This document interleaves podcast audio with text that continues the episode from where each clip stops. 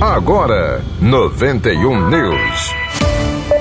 Educação. A Universidade Federal do Rio Grande do Norte, a UFRN, retomou nesta segunda-feira as aulas presenciais depois de dois anos. As aulas haviam sido suspensas em 17 de março de 2020 em função da pandemia da Covid. Entre as medidas preventivas para esse retorno está a exigência do comprovante vacinal contra a Covid por parte de alunos, professores e demais servidores. A decisão foi aprovada em dezembro do ano passado por unanimidade dos colegiados superiores, condicionando quem quiser ter acesso às dependências da instituição à vacinação.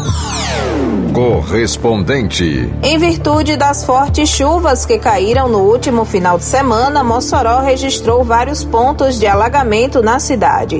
Mais informações com Maricélio Almeida. Uma forte chuva que durou pelo menos 50 minutos no final da tarde e início da noite da última sexta-feira aqui em Mossoró acabou trazendo transtornos para moradores, né, alagando ruas aqui da cidade. A Defesa Civil do município registrou precipitação média de 60 milímetros e o lixo é um dos grandes responsáveis por alagamentos, entope galerias de águas pluviais e causa assoreamento de rios e córregos, o que favorece transbordamentos nesse período de cheias. Além da poluição e risco de doenças, o descarte indevido de lixo preocupa, principalmente nessa época do ano, quando as chuvas ficam mais intensas e podem agravar o problema das enchentes. Em vistorias pelas ruas e avenidas da cidade no último sábado, dia 26, a Defesa Civil aqui de Mossoró detectou bueiros e bocas de lobo cheios de lixo, como é o caso ali na região do bairro 12 anos, que registrou um forte alagamento na noite da sexta-feira, inclusive com carros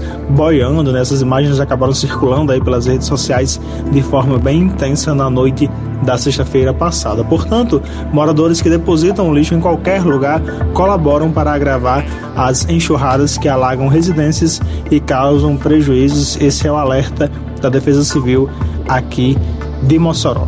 E de Mossoró, Marcelo Almeida para o 91 News.